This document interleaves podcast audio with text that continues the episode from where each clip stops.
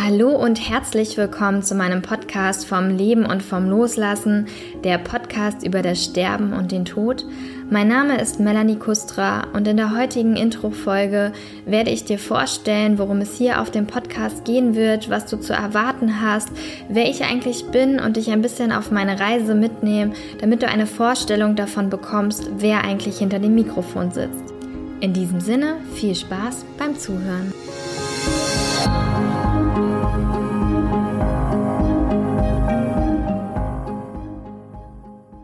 Meinem Podcast erwarten dich Gespräche mit inspirierenden Menschen, die alle auf irgendeine Art und Weise etwas mit dem Thema Tod zu tun haben.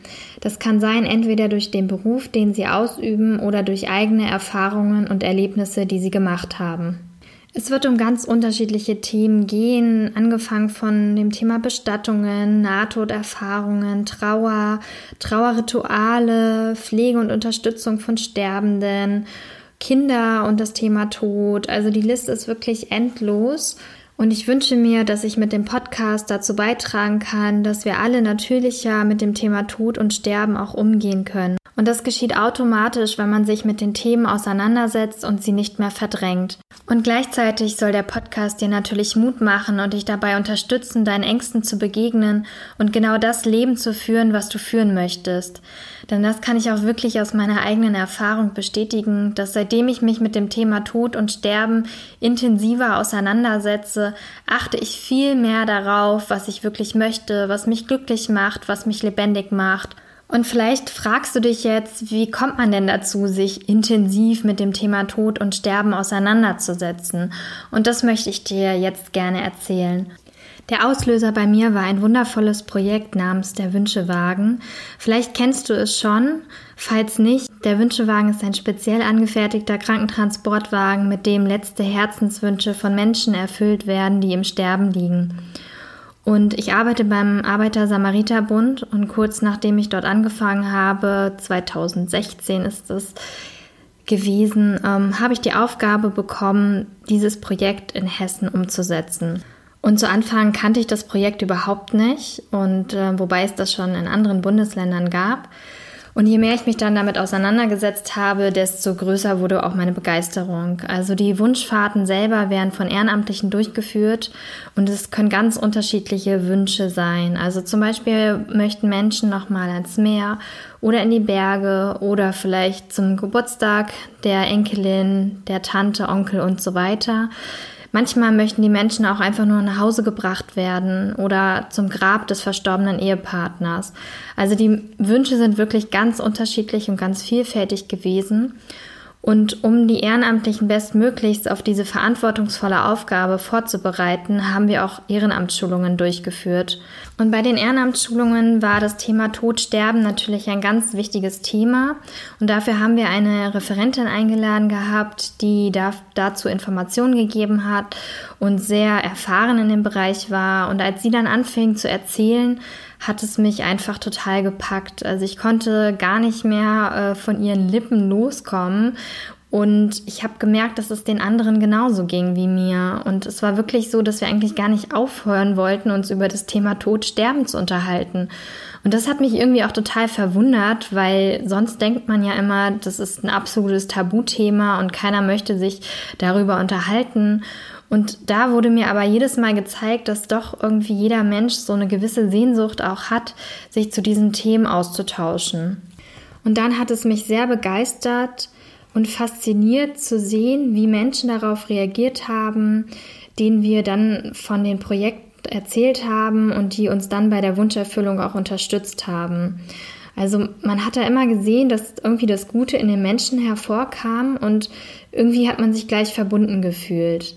Ich erinnere mich zum Beispiel ganz gut an die Situation, als ich mit meiner Kollegin zusammen im Hospiz war, um das Projekt vorzustellen und die Leitung uns dann in dem Gespräch gesagt hat, dass sie auch jemanden hat, der einen letzten Wunsch äußern würde.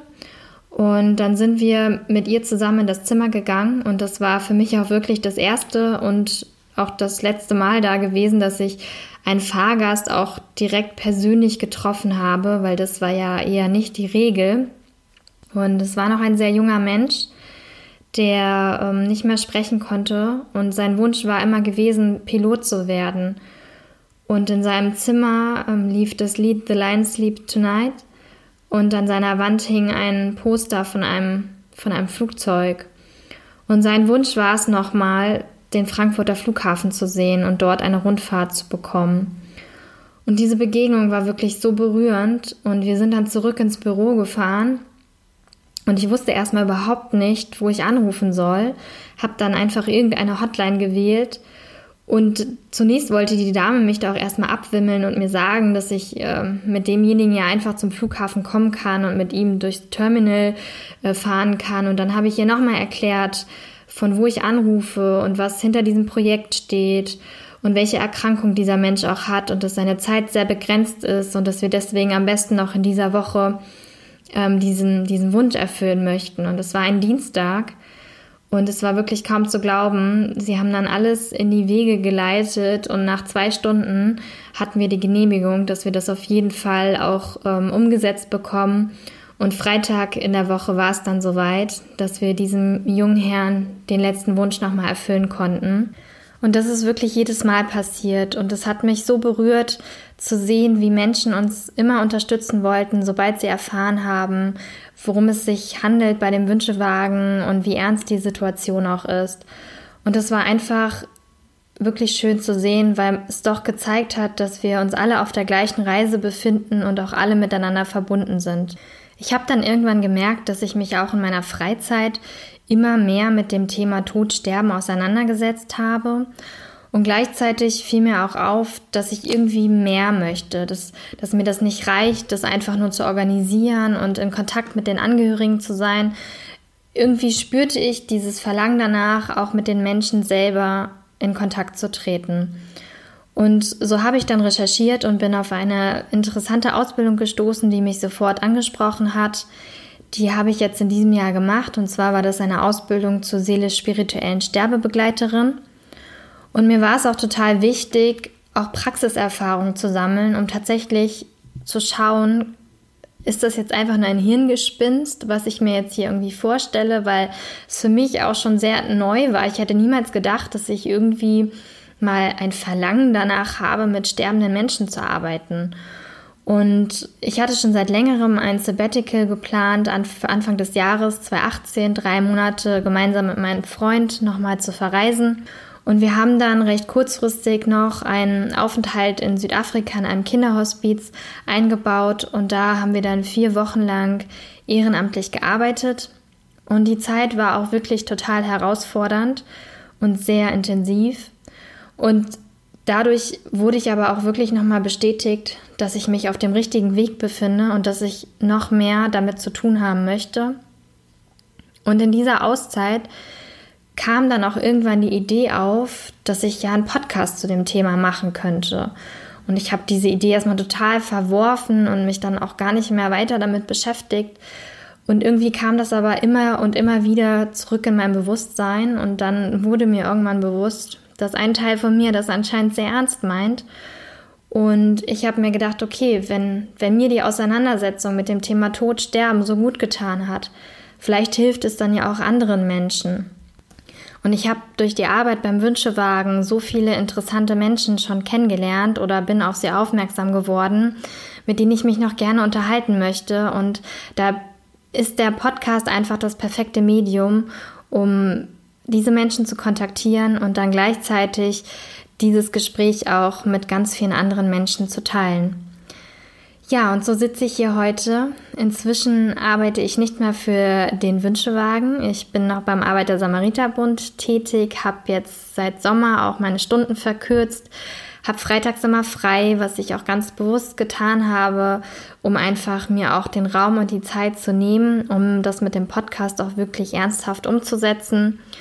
Und von daher ähm, bin ich ganz gespannt auf alle Folgen, die jetzt noch folgen werden. Und ich freue mich sehr, wenn du mich auf meiner Reise begleitest und wenn wir gemeinsam das Thema Tod mehr zurück ins Leben holen. Und ich würde einfach vorschlagen, dass du dran bleibst und dir gleich mal das erste Interview anhörst. Das habe ich geführt mit meinem Lehrer, bei dem ich die Ausbildung gemacht habe jetzt in diesem Jahr und ähm, es wird darum gehen, was in uns niemals stirbt und es ist ein sehr spannendes und sehr lehrreiches Gespräch gewesen und ich wünsche dir ähm, jetzt erstmal alles, alles Liebe und hoffe, wir hören uns bald wieder.